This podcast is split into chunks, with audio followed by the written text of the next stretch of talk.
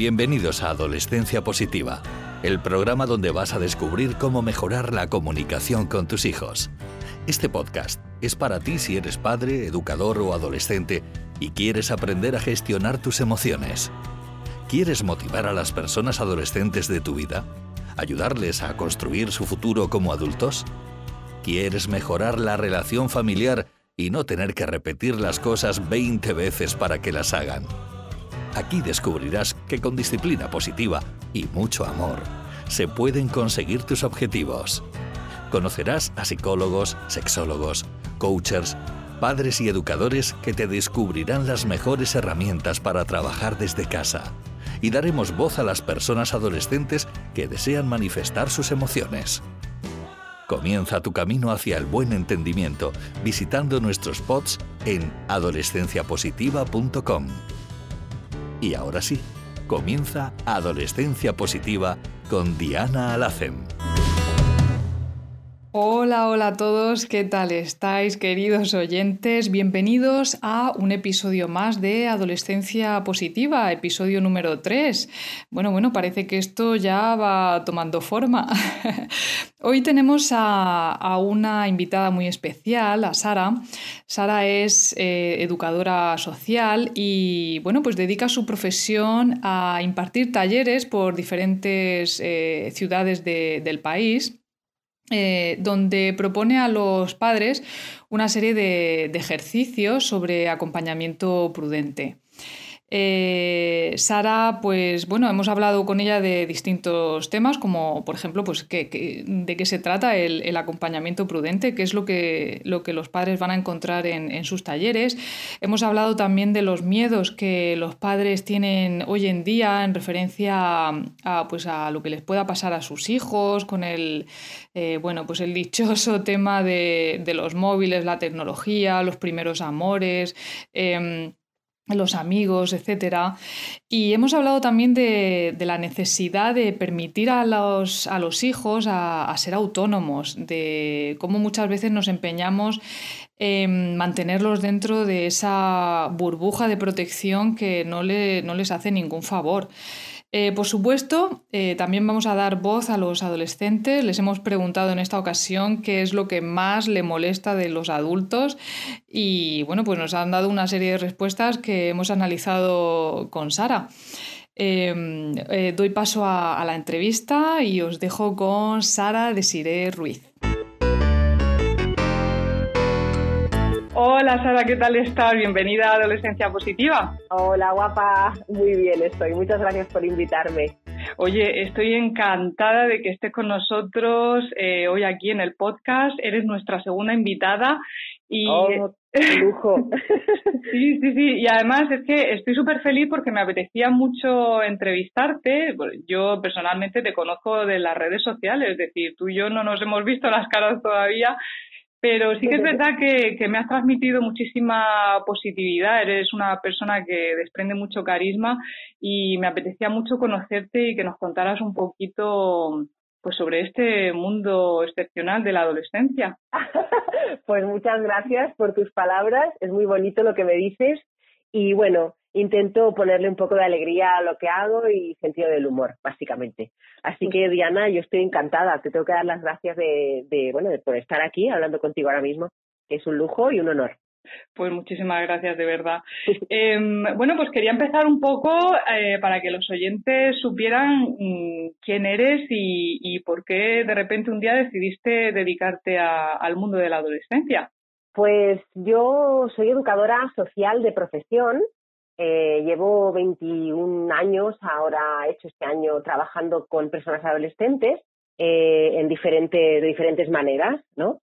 y, bueno, hubo un día en el que eh, de repente empecé a especializarme en adolescencia, me empezó a interesar lo que sucedía en esta etapa y bueno, pues empecé a leer, a formarme, hice un posgrado y acabé pues eh, totalmente de lleno en, en el mundo de, la adolescencia trabajando con personas adolescentes en diferentes servicios. Eh, y, bueno, al final, eh, después de muchos años, de muchos años de ver a las familias sufrir con esta etapa, pasarlo fatal, sentirse fatal, creer que son malos padres, malas madres, sin, sin motivo, mm.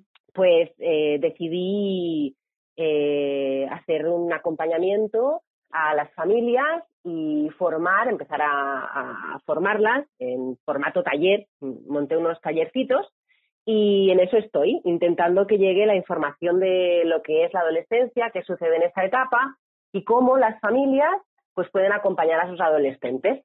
Así llegué hasta el día de hoy. Mi, mi trayectoria es más extensa porque antes pues fui eh, actriz, yo he, trabajado siempre con el teatro como herramienta, eh, fui cofundadora de una asociación, de una organización de teatro social que se llama Quilalía. Eh, bueno, he estado haciendo muchas cosas y como educadora pues en muchísimos servicios en servicios sociales, en centros abiertos, espacios jóvenes, en mi última etapa, que diseñando los proyectos que yo misma implementaba y gestionaba, y bueno, conociendo un poquito todo el, todo este mundo, que ya con tantos años, pues acabas aprendiendo un montón de cosas, y, por eso estoy aquí ahora con una necesidad de comunicarlas eh, a tope, totalmente. Claro que sí. Así que no sé si me he ido de la pregunta que me has hecho, Diana. No, no, no, me he enrollado un montón. Nada, nada, perfecto. De hecho, eh, iba a preguntarte ahora si cuando tú eras adolescente en algún momento imaginabas que ibas a dedicarte a esto. Que va, que va para nada, nada más lejos. Yo cuando era adolescente, sí, sí, además, si mi madre me escucha, se reirá mucho porque yo, en principio, la primera cosa que yo quería hacer en mi vida era ser actriz. Y cuando se lo dije a mi madre yo tenía 14 años. Bueno, no quiero, ni, no quiero ni pensar cómo reaccionó tu madre en aquel momento. Yo te lo cuento, como todas las madres seguramente, que es con cierto escepticismo, porque claro, conociendo el mundo como está y las necesidades de, que tenemos que cubrir durante toda nuestra vida, pues claro, que tu hija te plantee que se quiere dedicar a un trabajo, a un oficio en el que solo trabajan el 8%, pues imagínate, es, terrible. Claro, la pobre me dijo, mira, cariño, tú te vas a dormir y ya verás como mañana lo ves diferente. Sí. Me dijo esta frase, nunca se me olvidará. De todas formas, algo relacionado con el cine sí que hiciste, porque después eh, te dedicaste al, teatro, ¿no? Como bien así. Sí, sí, además al, teatro social concretamente y he estado haciendo, los podéis ver en YouTube, hay algunos en YouTube y en Vimeo, a, algunos proyectos con, con, el cine como herramienta para trabajar con jóvenes también. Hay proyectos ahí que están colgados, que podéis ver el resultado, y con el teatro también como herramienta, siempre utilizándolo para trabajar pues eh, competencias, habilidades y, bueno, lo que se suele decir, ¿no? Pues generar transformación eh, en el grupo y individualmente, ¿no? Y ahí he estado haciendo muchísimas cosas pues tantos años han dado para mucho. Sí, es fabuloso cómo has podido mezclar una cosa con otra, es decir, no, no están desligadas del todo. El teatro y la adolescencia, ¿no? Sí, sí. Y mira que cuesta, ¿eh? Porque las adolescentes, las personas adolescentes son muy vergonzosas y más de mostrarse en público ante sus iguales, ¿no? Ante otras adolescentes. Y lo suelen pasar bastante mal. Pero tiene una cosa el teatro social, el teatro de intervención social, que es que te permite trabajar todo eso que les pasa eh, de una forma poco invasiva. Entonces, pues por eso me gustó tanto, porque aunque al principio se sienten expuestas y tal, enseguida entran a jugar y, aunque haya algunos grupos que cuesten más, en general, pues suelen, suelen jugar bastante bien y, aceptar bastante bien las dinámicas. Genial, pues me parece fabuloso. Es una, una actividad, desde luego, muy positiva para, para los adolescentes. Eh, Sara, tú hablas mucho del, acompañamiento prudente en tus redes sociales, en tu web. Em, ¿Podrías explicarnos qué es esto del acompañamiento prudente? Pues el acompañamiento prudente es básicamente un nombre que le he puesto a una manera de acompañar la adolescencia. ¿Vale? Le he puesto este nombre porque es en el momento en que decidí eh, formar o montar estos talleres para acompañar a las familias, pues me planteé em, cómo transmitir eh, esta forma de acompañarlas, ¿no? Y la palabra que encontré más, mm, más cercana a, lo que yo hago en mi trabajo y a lo que he estado aprendiendo todos estos años y experimentando, pues fue la palabra prudencia, porque el acompañamiento durante la adolescencia eh, se tiene que hacer de una manera muy cauta, muy prudente y marcando una distancia eh, de forma muy consciente. Así que, bueno, por ponerle un nombre, como tenía que comunicarlo de alguna manera en redes sociales, porque yo era novata en el tema de las redes sociales, tuve que aprender un montón, pues eh, me aconsejaron que buscara un nombre que pudiera identificarse con lo que yo comunicaba y lo que yo hacía. Y este fue el que me salió. Así que el acompañamiento prudente es básicamente un conjunto de maneras de acompañar a las personas adolescentes y muy orientadas al contexto familiar, muy adaptadas a lo que las familias se encuentran en sus casas, porque no es lo mismo ser una profesional en un servicio que eh, ser mamá o papá en casa con tus hijas y tus hijos en la adolescencia. Así que bueno, la idea era que les sirviera y que los talleres que, que hago pues pudieran después tener una aplicación muy práctica y muy directa en su día a día. Esta era la, la cosa. Está relacionado. Sí, sí, perfectamente. de todas formas, quiero dejar claro que, a ver qué opinas tú también de esto, que el acompañamiento mm, no tiene nada que ver con el control de, los adolescentes. exacto, para nada, o nada más lejos. Nada más lejos.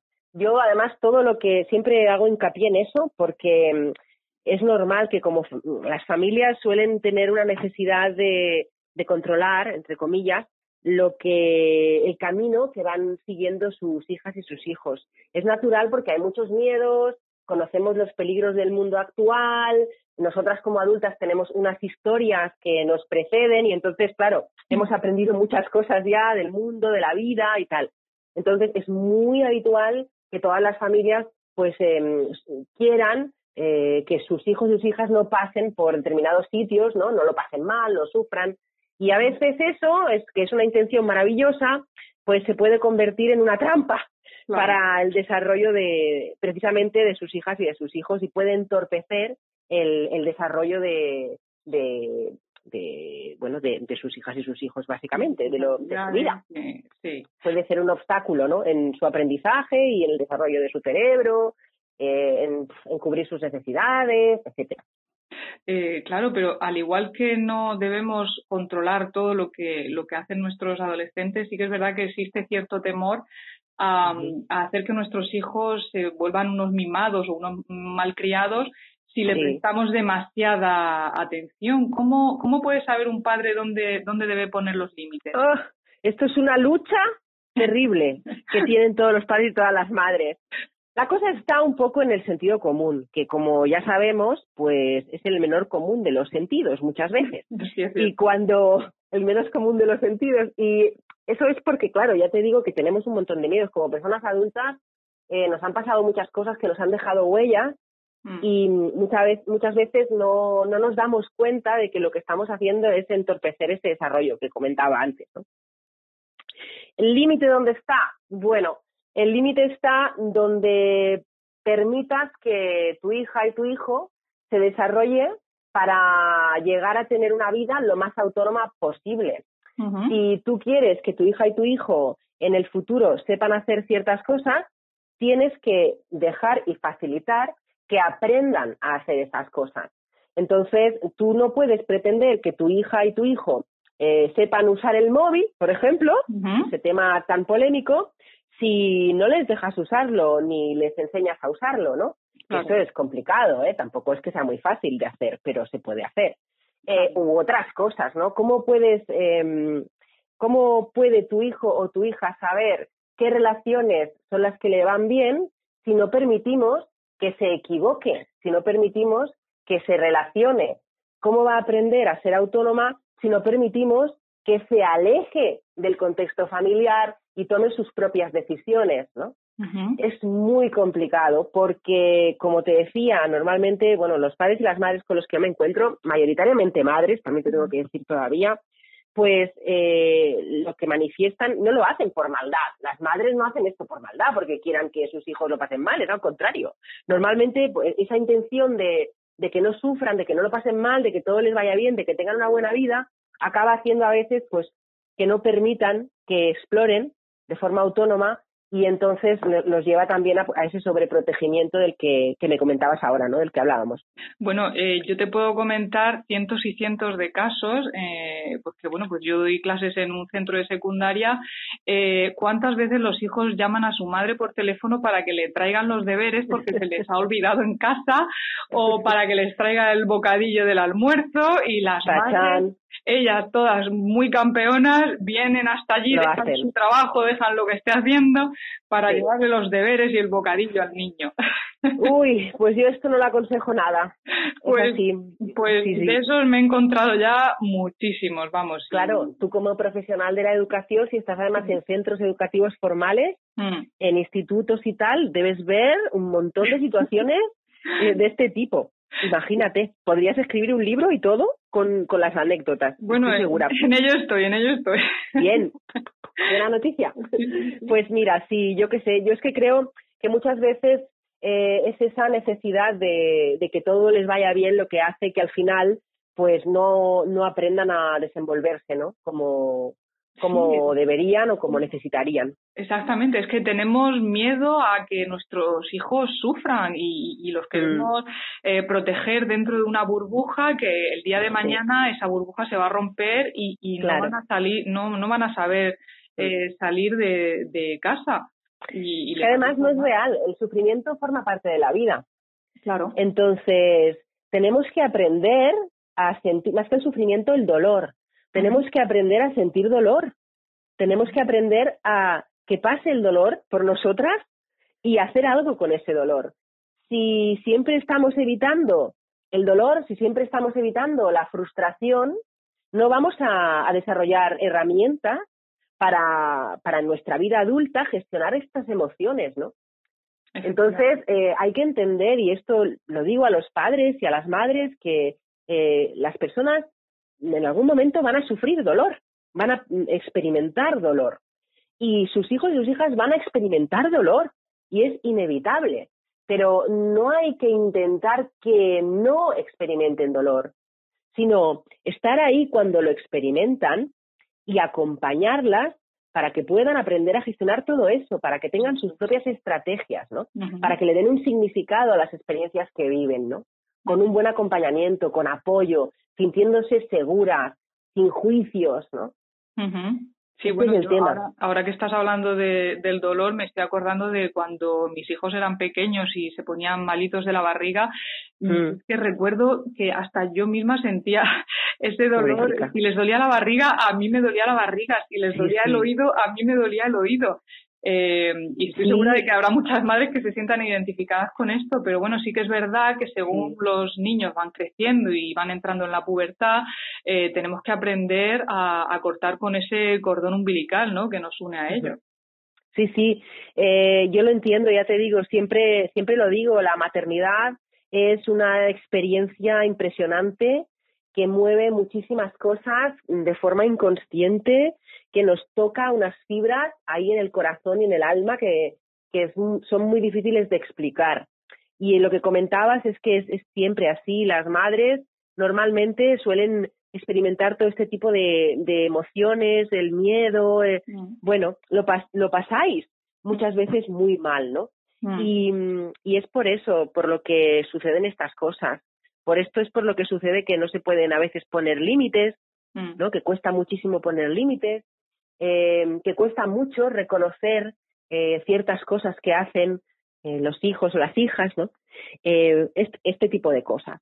Yo creo que el, secreto está un poco en, volver uno eh, la vista atrás, acordarse de cuando uno era niño o adolescente, que también todos hemos tenido que pasar por momentos difíciles y que aquí estamos, que no nos ha pasado nada. De hecho, hemos aprendido de nuestros errores, de nuestras caídas, nos hemos vuelto a levantar y si nosotros lo hemos hecho, mm, ¿qué nos impide creer que nuestros hijos también pueden hacerlo?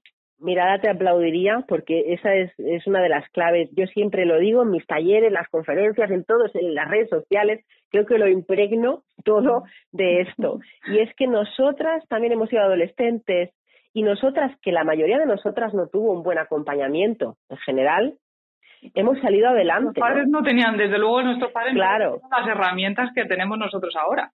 Claro, pobres, ellos estaban, estaban en otro contexto, era otro momento histórico, social, ¿no? Eh, no se daba tanta importancia a esto, esto de formarse como familias, ¿no? ¿Qué, es esto, no? No, no se daba, no, no, es, no, era, no estaba tan a la orden del día. Yo, afortunadamente, hemos cambiado esto y estamos evolucionando un poquito y bueno, ahora hay más conciencia y tal. Pero en lo que, respecto a lo que decía, sí que es verdad, claro, nosotras salimos adelante y muchas estamos muy orgullosas de todo lo que aprendimos en nuestro camino, aunque sufrimos un montón, dimos 700 vueltas, ¿no? En los muchos amores, los desamores. Exacto. O sea, para vivir.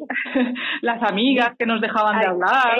Eso es. Entonces, claro, y muchas todo esto lo vivimos en soledad, ¿no? De lo que yo hablo siempre cuando hablo del acompañamiento prudente es de saber que muchas cosas las van a experimentar, las van a vivir, no hay manera de evitarlo, pero la diferencia está en el acompañamiento que les demos, para que no tengan que vivir todo eso en soledad, de cualquier manera, para que no sepan, eh, no les pase eso de, que, de tener que decidir y hacer lo primero que se les pasa por la cabeza, ¿no?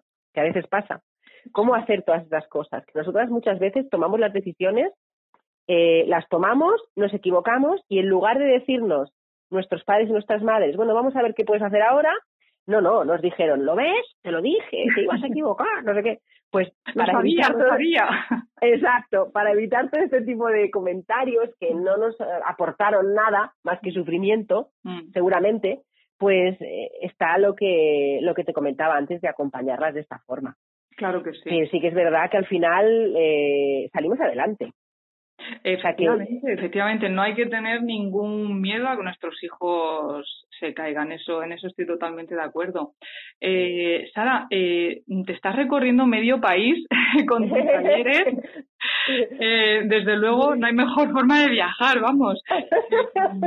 Veo pues mira que yo, yo he viajado muy poco en mi vida, tengo que reconocer que no he podido moverme mucho. Siempre he estado por unas cosas o por otras, o por motivos económicos, o porque estaba trabajando mucho, por siempre ha habido una, una cosa u otra que no me, ha, no me ha lanzado hacia el mundo, ¿no? Ahora estoy disfrutando mucho porque son viajecitos pequeños, pero que tengo muchas ganas de hacer y es la primera vez que, que proyecto talleres fuera de Cataluña y de Barcelona, que es donde vivo yo. Sí, entonces. sí, es lo que quería decir, porque tú estás eh, por la zona de Barcelona, ¿no? Creo. Exacto. Yo, yo soy de Barcelona y vivo en Barcelona. Y mm, aunque mi familia es de Andalucía, que ah, por eso también sí me gustará mucho ir allí, me hace una tremenda ilusión ir allí. Exactamente, pues he visto que, que, vienes para Andalucía dentro de poco. Me hace mucha ilusión. A ver si lleno los talleres, ¿eh? que también tenéis que tener en cuenta que como lo organizo todo yo solita y eh, estoy ahí cada día trabajando un montón, pues claro. muchas veces los talleres son, son de plazas limitadas. Son 12 personas con las que suelo trabajar. Entonces, eh, estamos en ello y si hay grupito y sale, yo me voy para allá encantada. Claro que sí, pues, pues eh, podemos aprovechar este podcast para explicar un poco a, aquellas personas que, les apetezca asistir a alguno de tus talleres, eh, pues eh, que sepan un poquito qué es lo que van a hacer, si hacéis alguna actividad, algún ejercicio. Claro, sí. ¿Qué van a encontrar en, en tus talleres? Pues se van a encontrar una manera de ver la adolescencia que quizá les sorprenda, una manera de acercarse a las adolescentes de su vida que quizá no habían eh, contemplado antes. Se van a encontrar con herramientas para convertirse eh, en personas de confianza para las adolescentes de su vida, eh, para aprender a negociar, a anticipar los riesgos y las consecuencias de esos riesgos, em, para saber cómo atenderlas a partir de ahí y qué hacer cuando ya se presentan ciertas consecuencias. Van a aprender cómo acompañarlas a tomar ciertas decisiones, cómo gestionar ciertas emociones que ya sabéis que son muy intensas en la adolescencia, a explorar eh, los talentos, a orientarlas eh, profesionalmente, laboralmente, ayudarlas también con todo el descubrimiento de su identidad, eh, que también sabes que es un temazo la adolescencia, y a tratar temas delicados que son de gran preocupación, como la sexualidad y otros, otros temas que tú sabrás que cuesta un poquito, a las familias les cuesta mucho hablar de ciertos temas, lo que es natural, porque a las adolescentes les da mucha vergüenza. Entonces, ¿cómo hablar de ciertos temas si a ti te da vergüenza y a tu adolescente sabes que también? Y bueno, todo eso intentando, básicamente, em, minimizar las discusiones, aunque sabemos que discusiones tiene que haber, porque están ahí los límites por el medio. Eh, pero bueno, eso es lo que se van a encontrar. Se van a encontrar todo eso Y a mí, que soy un poco loquilla, y entonces siempre suelo, sí, siempre suelo hacer reír y tal. Me gusta mucho porque yo reír porque y el sentido y utilizar el sentido del humor porque creo de verdad de verdad de corazón que las personas aprendemos mejor si nos lo pasamos bien. Está claro, está claro. Además, si, si, unes a eso a que son grupos reducidos, donde seguramente se creará un, ambiente familiar entre, entre los padres y, y tú, muy bonito. Estoy segura de que, de que la gente se quedará con ganas de más, estoy segura, vamos. Sí, de hecho siempre nos quedamos cortos porque siempre hay muchas ganas de comentar, de compartir. Cada taller es muy diferente porque, claro, está basado también en las necesidades de cada grupo. Y aunque muchas preocupaciones son compartidas, como las que te comentaba, también hay muchas situaciones eh, pues que son particulares y en ese momento, pues como el grupo es pequeñito, pues se permite, se presta a, comentarlas, compartirlas y la verdad es que es bastante entrañable. Yo me lo paso muy bien, lo tengo que decir, es algo que me fascina hacer y, ver también pues las sonrisas, ¿no? Y la, la, la tranquilidad, porque lo que más me preocupaba era la, el tremendo sufrimiento con el que las familias viven esta etapa. Claro, yo imagino que los padres al ver que también hay otras personas que están en la misma situación que, ellos, se dan cuenta de que no están solos, ¿no? De que hay más personas que, que, tienen las mismas sensaciones que ellos y las mismas preocupaciones. Sí. Y también eh, quitarles eh, peso de encima, ¿no? Que vienen muy, muy se castigan mucho por, por las cosas que hacen, que creen que hacen mal, tal cual. Y mi misión, básicamente, es que salgan de allí diciendo, qué guay, mi hija es adolescente, ¿sabes? Y no, ay Dios mío, ay la adolescencia, ay por favor, sino que salgan de allí con, con ganas, ¿sabes? Y motivadas y decir, va, vamos a ponernos aquí, a poner límites, vamos a poner... Tengo ganas como de, de, de, darles, transmitirles esa energía para que se enfrenten al día a día de, de sus vidas con sus adolescentes de la mejor manera, ¿no? Sí, es, que yo, creo que es eso, ¿no? Que los padres eh, tienen miedo de que sus hijos dejen la niñez y que entren en la pubertad. Es como un miedo a, ay Dios mío, a ver lo que me espera. Y, en realidad la adolescencia es, es, mágica, porque es que em, te puede sorprender tanto eh, lo que un adolescente puede llegar a hacer o a pensar. Tienen tanta energía, transmiten tanta pasión por lo que hacen eh, a mí cada día me sorprenden más y, y, yo que tengo ahora mismo pues a mi hija en la edad de la adolescencia y mi hijo que va a entrar dentro de poco también, mm, cada día sí es que descubro cosas nuevas en ellos y me doy cuenta de que me da mucha pena que, que se pase esa fase porque después ya pues bueno se convertirán en adultos y espero que sean grandes personas el día de mañana de la forma que ellos quieran o crean que, que es mejor para ellos pero desde luego darles esa autonomía y, esa independencia para que se formen como personas, este proceso en el que están ahora, eh, me parece mágico. Sí, es un reto, eh, un reto muy grande como familias, pero la idea es que no lo viváis como una responsabilidad dura, difícil, incómoda y tal, sino que lo viváis como lo que acabas de describir ahora, ¿no? Mm. Como esa etapa maravillosa de la vida de, de, vuestras hijas y de vuestros hijos, una etapa en la que van a empezar a vivir sus primeras veces mm. de todo, sus primeras amistades importantes, las primeras relaciones, mm. el encuentro con su vocación, disfrutar haciendo un trabajo concreto, em, conociendo personas, a lo mejor viajando, aprendiendo. O sea, es una etapa que, vamos, si la disfrutáis... Sí, de mucho aprendizaje. Sí, es, es, es crucial. Totalmente. Bueno, Sara, eh, nos gusta siempre en Adolescencia Positiva dar también voz a los adolescentes que también tienen mucho que decir y, nos gusta pues darles eh, su huequecito también aquí en el programa. Eh, te voy a poner un, un audio de, pues una pregunta que le hemos hecho a, a, a nuestros adolescentes y a ver, a ver qué opinan. vale. ¿Qué es lo que más te molesta de los adultos? Que me repitan las cosas dos veces. Que siempre quieran tener la razón y luego no la tengan. Que cuando finalices una tarea que te digan, esperan en el momento justo para que te sientes y te digan otra tarea. Bueno, ¿qué te ha parecido, qué te ha, ¿qué te ha parecido la respuesta, Sara? Pues, pues claro, que, que, me van a parecer lo normal. Es que en realidad lo que solemos hacer las personas adultas es agobiarlas un montón, con un montón de cosas. Hacemos lo contrario de lo que deberíamos hacer en general. todas estas preocupaciones de las que hemos hablado nos llevan a ponernos ahí a ser súper invasivas, a ser súper agresivas a veces con las cosas, a juzgarlas constantemente, a ser unas pesadas, a todo esto. ¿Sabes? Me he identificado mucho con lo de que me repiten las cosas dos veces. Yo así y, mil. cada vez voy mejorando, pero eh, ¿por qué? ¿Por qué repetimos las cosas tantas veces? Pues la, ¿sabes por qué? Yo creo. Porque queréis que sean así. Que se hagan como nosotros queremos que se hagan, ¿no? Eh, claro. Y entonces, a veces eso se, bueno, es como colisiona con el momento de, desarrollo por el que pasan y, y, es que no se pueden hacer cargo de, de eso como nosotras queremos. Es así de sencillo y, y de difícil a veces de comprender. Sí, pero... yo, me he dado cuenta, eh, pues en ocasiones que me ha pasado cuando he tenido que repetir las cosas, eh, yo misma he dicho, a ver, Diana, párate un momento. Vamos a ver, le estás diciendo que haga algo, se lo, ella está en el salón y tú estás en la cocina, se lo estás diciendo desde la cocina.